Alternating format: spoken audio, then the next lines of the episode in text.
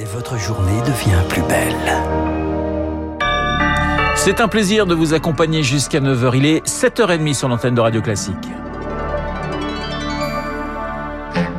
La matinale de Radio Classique avec Renaud Blanc. Et à 7h30, le journal nous est présenté par Charles Bonner. Bonjour Charles. Bonjour Renaud, bonjour à tous. À la une ce matin, le gouvernement qui présente un plan pour lutter contre les inégalités d'accès aux soins palliatifs. Le but est d'améliorer la prise en charge des patients en fin de vie, car en France, seulement 2% des lits sont dédiés aux soins palliatifs. Alors le gouvernement prévoit 171 millions d'euros sur trois ans pour à la fois diversifier l'offre et améliorer la formation. Rémi Pister. Seulement 30% des personnes qui devraient bénéficier de soins palliatifs y ont accès, car dans les hôpitaux, on manque de lits et surtout de personnel formé, regrette Claire Fourcade, présidente de la Société française d'accompagnement et de soins palliatifs. Un étudiant en médecine, il a 6 heures de formation en soins palliatifs, c'est extrêmement peu. C'est en plus très difficile de faire uniquement de la formation théorique pour inciter des internes à passer en stage dans des services de soins palliatifs, des externes à passer dans une équipe. C'est juste euh, incroyable le nombre de lits qui sont fermés en ce moment. Pas mal d'établissements où la moitié des lits sont fermés. L'accès aux soins est aussi mal répartis. Dans 26 départements, il n'y a aucune unité de soins palliatifs.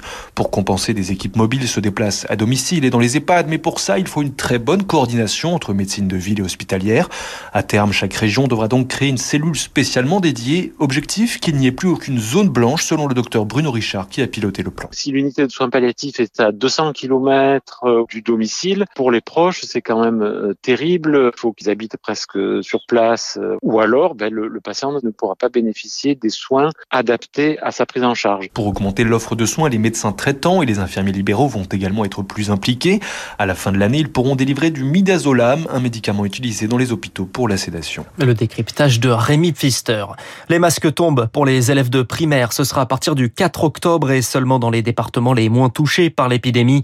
En revanche, le protocole ne change pas. Un cas de Covid et la classe est fermée. Allègement des mesures également à partir du 4 octobre pour certains lieux de culture comme les les salles de concert debout et les discothèques. Notre dernière heure était venue le témoignage glaçant d'un policier au procès du 13 novembre. Témoignage du commissaire de la BAC, entré dans le Bataclan, premier avec son coéquipier, quasiment sans protection. C'est eux qui ont abattu l'un des terroristes.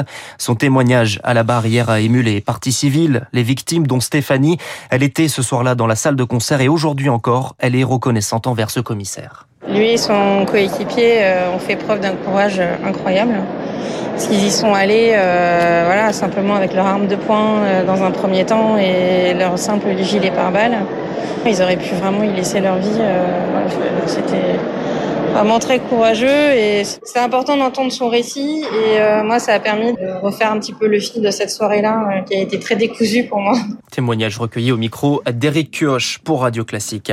Les députés approuvent le renforcement des peines contre les agresseurs de force de l'ordre. En cas d'incapacité de travail de plus de 8 jours, le texte prévoit 7 ans de prison et 100 000 euros d'amende. Vous écoutez Radio Classique, il est 7h33 après un échange entre Emmanuel Macron et Joe Biden hier. Une rencontre est prévue aujourd'hui entre Jean-Yves Le Drian et son homologue américain Anthony Blinken. Ouais, Jusque-là, ils s'étaient croisés dans des réunions des Nations Unies. Un tête-à-tête aura donc lieu six jours après le début de la crise des sous-marins. Et signe du réchauffement, l'ambassadeur de France, Philippe Etienne, retournera à Washington la semaine prochaine. Dans ce contexte, les premiers mots du président de Naval Group, Pierre-Éric Pommelet, assure sa volonté de faire valoir tous les droits de son entreprise. Il transmettra dans quelques semaines une proposition à l'Australie pour le paiement des frais engagés ou à venir. Interview complète à lire dans le Figaro. Pierre-Éric Pommelet qui sera d'ailleurs l'invité demain matin de la matinale de Radio Classique à 7h15 au micro de François Geffrier. Charles, dans l'actualité également, 239 bacheliers se retrouvent sans affectation en cette rentrée. Une situation que l'on connaît finalement tous les ans, mais qui est en baisse. Ils étaient 600 l'an dernier au terme du processus de Parcoursup, mais ils ne sont pas les seuls à être dans l'attente. C'est les étudiants en licence, l'équivalent de Bac plus 3, se retrouvent parfois sans master. Le ministère a pourtant créé plus de 4000 places, mais cela semble insuffisant. Maître Rémi Dandan est avocat au barreau de Lyon. Il aide les étudiants dans leur recours auprès des rectorats. L'année dernière, il n'y avait pas un nombre aussi important d'étudiants privés de master. Quand on s'investit autant dans ces études et qu'on se sent écarté, non pas parce qu'on n'a pas le niveau, mais parce qu'en fait le ministère de l'enseignement supérieur ne donne pas le budget pour finalement répondre à la demande de formation, ça me peine. Témoignage au micro de Victoire Fort. On n'y voit pas vraiment plus clair hein, chez les Républicains. Le parti dévoile les résultats du sondage commandé pour évaluer la popularité des potentiels candidats à la présidentielle. Léger avantage pour Xavier Bertrand, mais les écarts sont serrés de l'aveu même du patron des LR, Christian Jacob.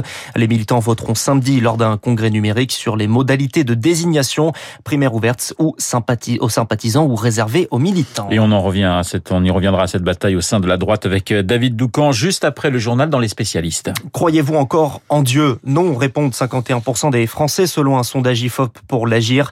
Dans le détail, les plus croyants sont les 65 ans et plus. Les Français parlent également moins de religion en famille. 38%, c'était 20 points de plus en 2009. Des de lave qui avancent vite et qui détruisent tout sur leur passage. Plus de 300 habitations détruites sur l'île espagnole des Canaries après l'éruption du volcan Cumbre Vieja. Plus de 6000 personnes évacuées, mais heureusement, aucune victime. La lave se rapproche désormais de l'océan. Un contact qui peut s'avérer dangereux, selon Pierre-Jean Gauthier, chercheur du CNRS. Il y a un choc thermique qui est très violent. L'eau de mer va être vaporisée en grande quantité. Il va y avoir un effet de lessivage du basalte, de la roche en fusion là qui rentre dans l'eau de mer. Donc ça peut mobiliser quelques éléments chimiques qui sont pas sympathiques et ça peut générer localement des petites explosions qui peuvent être un peu violentes, qui peuvent être dangereuses si on est à proximité. Des petits panaches de cendres localement sur le littoral. C'est l'évidence même, il faut faire attention. Mais euh, c'est pas le même ordre de grandeur que la violence d'explosion engendrée par le dégazage de grandes quantités de gaz magmatique euh, purement et simplement. Donc je ne vois pas a priori de risque majeur associé à ce processus. Propos recueillis par Rémi Vallès. Et puis on termine avec du sport enfin, pas vraiment. La septième journée de Ligue 1 marquée par des affrontements. 16 supporters bordelais blessés après l'attaque de leur bus alors qu'ils se rendaient à Montpellier. Et hier soir, des affrontements en fin de match entre des supporters d'Angers et de Marseille. Le sport, le vrai en revanche, c'est la victoire sur le fil du Paris Saint-Germain face à Metz de buts à 1. La victoire de Rennes 6-0 contre Clermont et le match nul spectaculaire entre Montpellier et Bordeaux 3-3. Merci Charles. Charles Bonner pour le journal de 7h30. On vous retrouve dans moins d'une heure pour un prochain point d'actualité. Il est 7h37 sur Radio Classique. Dans un instant, les spécialistes David Doucan, François Geffrier.